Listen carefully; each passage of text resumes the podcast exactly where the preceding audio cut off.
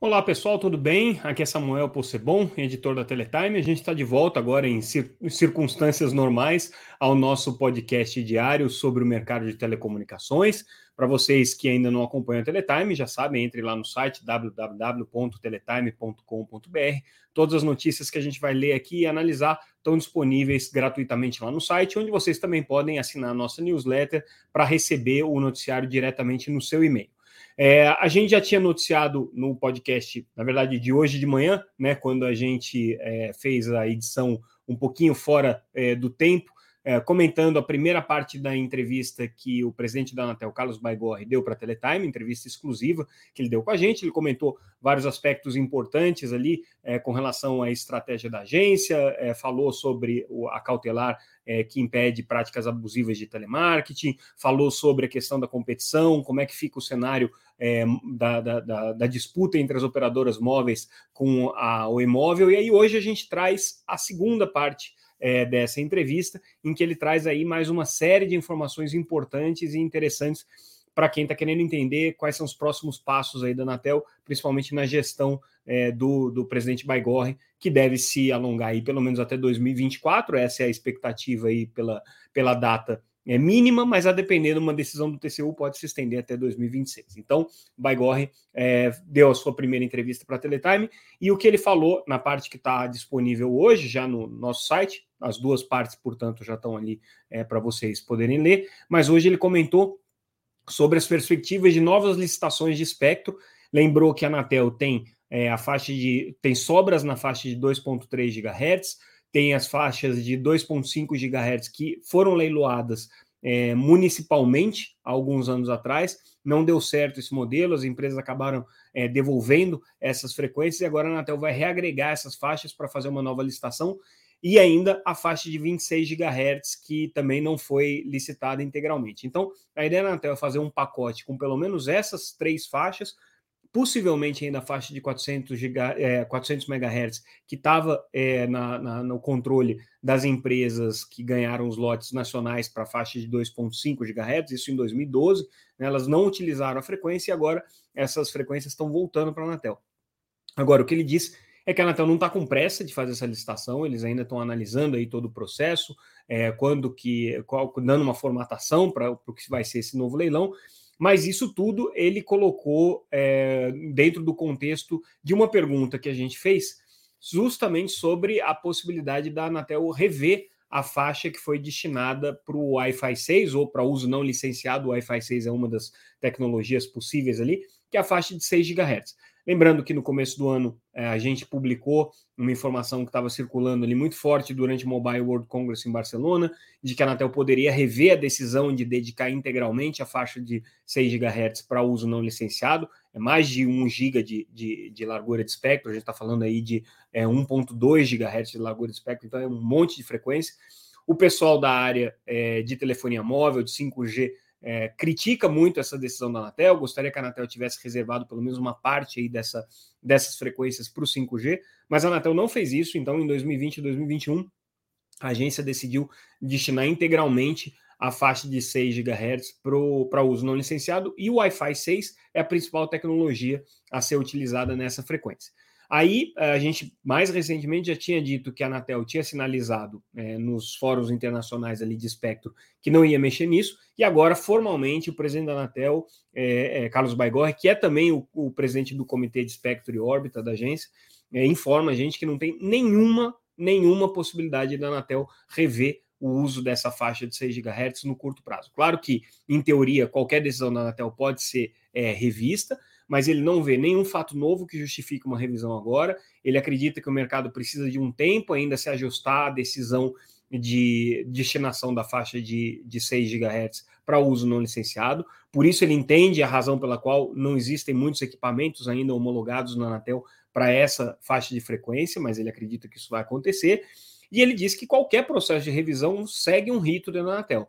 Entra na agenda regulatória, a Anatel vai discutir durante esse período da agenda regulatória se vai ou não implementar aquela mudança, e uma vez decidido isso, aí sim tem todo o processo de mudança na regulamentação. Então, por enquanto, não tem nada. A gente fez essa pergunta para o Baigor, e aí, depois disso, ele colocou a questão das faixas de espectro que já estão sobrando e que devem ser listadas novamente aí num novo leilão de 5G que vai acontecer aí nos próximos anos. Ele não quis precisar ainda a data, mas é uma coisa aí que a gente estima que deva acontecer nos próximos é, dois ou três anos. A Anatel vai fazer essa nova licitação de espectro aí. Outra questão que ele coloca na entrevista que ele deu para a gente é a pressa da Anatel para liberar é, o uso das redes é, privativas na frequência de 3.7 a 3.8 GHz. Redes privativas, para quem não é muito familiarizado com o termo, é, são redes utilizadas por empresas para fazer serviço de telecomunicações dedicados às suas atividades, então são redes é, que não têm não tem conectividade à rede pública ou pelo menos se tem conectividade à rede pública de telecomunicações, ela é muito limitada, então são redes dedicadas ao uso específico, a usos corporativos bastante específicos, né?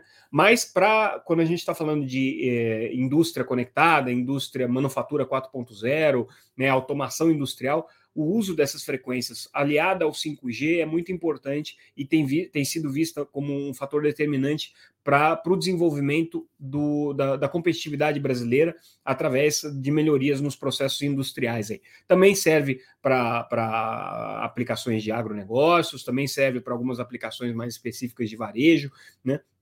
Mas, de qualquer maneira, as empresas que querem utilizar essa faixa de 3.7, 3.8 é, da Anatel, vai ser utilizada, é claro, que em caráter é, secundário, são, são frequências ali que não vão estar é, tá sob o controle dessas empresas que vão fazer esses usos corporativos, mas elas precisam de uma autorização da agência para fazer isso. E a Anatel é, tem, entre aspas, enrolado essa questão desde meados do ano passado, porque está na dependência do desenvolvimento de um sistema mais sofisticado para gestão de espectro.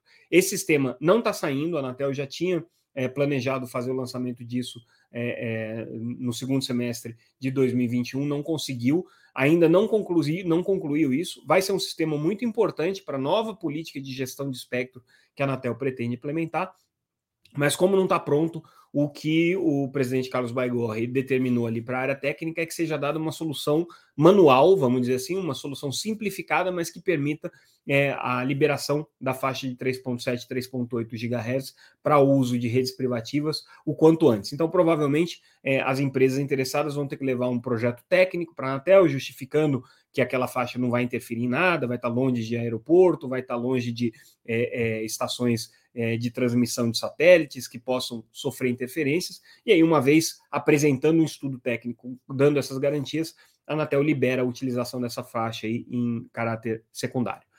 Outra informação importante que o Baigorre traz na entrevista é o conselho consultivo da Anatel. Ninguém lembra dele e não lembra por uma razão é, muito simples. Ele está parado. Desde 2019, é, o conselho consultivo não faz nada. Antes disso, também fazia muito pouco. Fica longos períodos parados. De repente, tem uma recomposição ali é, temporária de três, quatro meses. Mas mesmo assim, praticamente não tem reuniões Conselho Consultivo da Anatel, desde o começo, é meio que uma rainha da Inglaterra. É, uma, é um conselho importante do ponto de vista é, é, institucional, porque está previsto em lei, é, tem, uma, tem uma característica, é, é, uma característica inerente à própria Anatel, mas ele só serve para duas coisas: para dar uma olhada no plano geral de outorgas e para dar uma olhada no plano geral de metas de universalização. Quando ele está inativo, é, Basta que a Anatel espere um período de 15 dias, como ele está inativo e não analisa esses planos, os processos seguem. É, fora isso, ele é consultivo. Ele serve justamente para analisar e, e, eventualmente, dar opiniões para a Anatel sobre determinados assuntos, mas nunca opiniões vinculantes.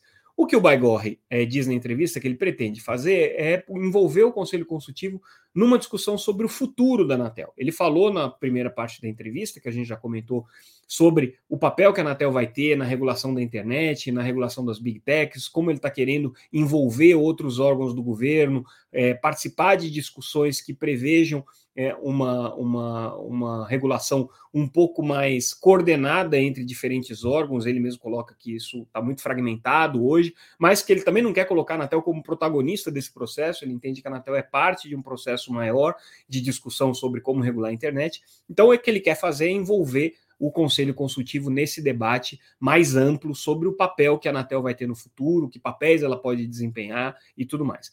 Ele chama atenção para o fato de que o Conselho está sendo é, recomposto agora com alguns dos seus integrantes tendo quórum mínimo, mas que ele vai precisar de novos integrantes que vão passar a assumir a partir de agosto, quando vencem os mandatos atuais. Então não faria sentido nomear é, é, conselheiros agora, que vão ficar dois meses só no cargo e aí depois ter que trocar. Então é, parece que existe uma combinação ali com o Ministério para que o Conselho Consultivo seja é, completamente recomposto a partir de agosto, e aí ele teria a perspectiva de funcionar. Pelo menos é isso que diz o presidente Carlos Bagorre. E a gente fecha a entrevista com ele, pedindo para ele comentar um pouco é, o movimento que já existe há alguns anos na Anatel, pelo menos quatro anos, é, de trabalhar é, um conceito de regulação responsiva. O que, que significa regulação responsiva? É uma regulação em que, é, antes de você aplicar uma sanção, uma punição para as empresas, você, a, você, regulador, pede para que as empresas mudem a sua postura e apresentem uma proposta de como resolver os problemas que estão sendo é, detectados. Uma vez tendo essa resposta, essa resposta sendo satisfatória, né, não há necessidade de você aplicar sanções nem, nem, nem punições mais severas. No entanto, o que o Baigorre diz é que existe um movimento meio pendular. A Anatel começou colocando é, multa para todo mundo, abrindo o processo administrativo, é, que no, no, jargão técnico se chama PADO, né? É, que em geral é, acarreta a aplicação de uma multa, de uma sanção pesada. Né? A Anatel fez isso durante muitos anos, mais de uma década, isso gerou um, um grau elevadíssimo de, de, de, contencioso entre a Anatel e o setor de telecomunicações. Basta a gente olhar a quantidade de multas que é, a Oi teve que negociar com a Anatel no processo de recuperação judicial. Foram mais de 20 bilhões de reais em multas, né? É, isso agora, né? Porque antes, quando entrou em processo de recuperação judicial, o montante, o montante era muito maior. Então, o que o Baigorre diz é que a Anatel passou desse período em que ela é, batia muito nas operadoras é, e nos entes regulados com processos administrativos, é, e até que nos últimos cinco anos abrir multa, abrir processo administrativo contra a empresa virou meio que é, uma, uma, uma coisa ruim. Né? A Anatel é, parou de fazer isso. E aí agora ele entende que tem que voltar para o meio termo, tá? Assim, a Anatel tem que saber a hora de usar o porrete, tem que aplicar é, as sanções quando é o caso, e aí ele exemplifica com a cautelar do telemarketing, mas tem que saber dialogar também com o setor. Então, ele propõe aí um meio do caminho nessa questão da regulação responsiva, nem tanto para uma, por uma, por uma é, regulação é, tradicional, uma regulação é, baseada na fiscalização e controle, nem tanto uma regulamentação muito flexível, muito, muito aberta aí a um diálogo, que muitas vezes acaba não gerando os efeitos é, desejados, como, segundo ele, foi no caso do telemarketing. E aí a gente encerra o tema é, entrevista com o Baigor, ele falou tudo isso, leiam lá a entrevista que ela está bem completa, e a gente fala um pouco sobre a reunião do FUST, que aconteceu essa semana, do Conselho Gestor do FUST. Informação que a gente traz aqui é que o governo sinalizou a expectativa de que nessa primeira leva de projetos aqui haja uma destinação de 700 milhões de reais no FUST, sendo é, 650 milhões para projetos reembolsáveis, ou seja, esse dinheiro voltaria depois para o governo e 50 milhões para projetos não reembolsáveis. Essa é a expectativa, tá? Tudo isso depende ainda de liberação de verba, depende de tesouro aprovado, depende dos projetos serem apresentados. Então tem muita coisa ainda para rolar para a gente dizer com certeza que o FUST começou a ser utilizado. Mas já houve a reunião do conselho é, gestor, o que já é importante, né? Existe a expectativa de que isso daí frutifique é, coisas um pouco mais é, efetivas do ponto de vista de uso do fundo de universalização, que já completou aí, é, seus 20 anos de história sem nunca ter sido utilizado, só serve para fazer caixa para o tesouro.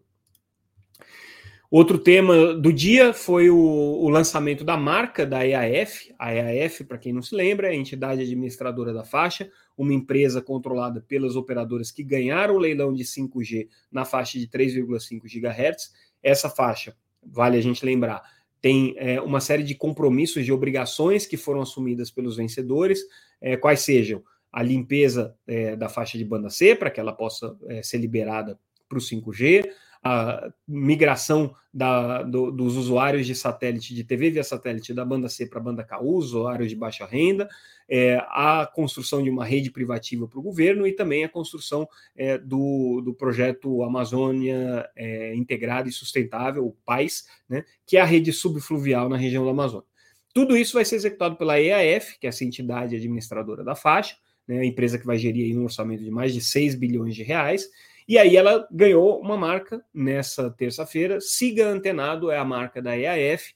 É, pode parecer só uma questão de marketing, mas não é tão bobo assim. Tá? O, a EAF vai ter que interagir com é, uma população de baixa renda, é, pouca qualificação, pouco acesso à informação e é, que vai ser diretamente afetada por uma política pública que é justamente essa, essa é, migração do modelo de TV via satélite na banda C para banda KU. Eles vão receber um kit, né, é, para que esse kit é, possa ser implementado nas residências ali que tem é, cidadãos é, inscritos no cadastro único.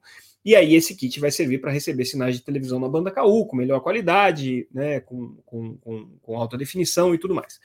A questão é que, para falar com esse público, você precisa simplificar a sua comunicação, porque como eu disse, é um público é, de baixa renda, baixo nível é, é, escolar, muitas vezes com dificuldades de acesso à informação. Então, é, a escolha de um nome, o Siga Antenado, e de toda uma campanha de marketing que vem por, por, por, por trás desse, desse nome, é uma iniciativa importante para estabelecer uma comunicação direta com esse público.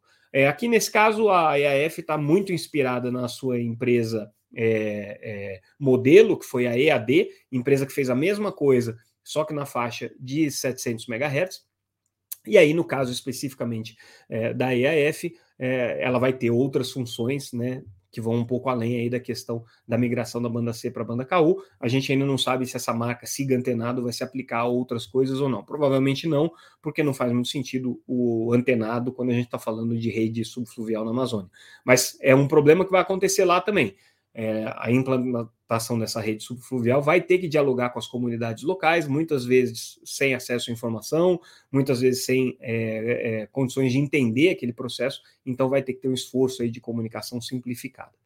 E aí a gente fecha o nosso, nosso boletim de hoje, destacando a estreia do nosso novo colunista, é, que periodicamente vai trazer é, as suas reflexões, Marcos Ferrari, que é o diretor executivo, diretor-presidente executivo da, da Conexis Brasil Digital, a associação que representa as grandes operadoras de telecomunicações. O Ferrari é um economista, tem aí uma experiência é, longa no governo, já trabalhou no Ministério do Planejamento como secretário, é, trabalhou no, no, no, BNDES como diretor, é professor é, de economia, doutor em economia, enfim, é, vai trazer justamente essa visão que junta conectividade com economia e com é, ganhos sociais né, e aquilo que a conectividade pode proporcionar para a sociedade. Então, bem-vindo aí, Ferrari. A gente não vai dizer que ele vai escrever mensalmente, porque a gente sabe como é que são os, as rotinas de trabalho, mas é, o Ferrari aí ganhou esse espaço periódico na Teletime, então é, eventualmente vocês vão ser brindados aí com uma, com uma coluna dele. A gente já começa, a primeira coluna de estreia é sobre o desenvolvimento é, das cidades brasileiras a partir da tecnologia. Está bem interessante esse artigo, recomendo é, quem tem interesse no tema é, aproveitar, ler a primeira coluna do Ferrari e é, entender um pouquinho mais sobre o assunto. E com isso, pessoal, a gente fica por aqui. É, esse foi mais um Boletim Teletime. O nosso site está aqui é, passando embaixo na tela www.teletime.com.br. Vocês encontram a gente também nas redes sociais, sempre como Teletime News. Estamos lá no Instagram, no LinkedIn, no Facebook, no Twitter. E, obviamente, vocês têm é, esse nosso conteúdo distribuído também nas principais plataformas de podcast. Então, fiquem ligados, acompanhem a gente em todas as mídias. Amanhã a gente volta com mais um Boletim Teletime. Obrigado, pessoal, pela atenção. Até mais.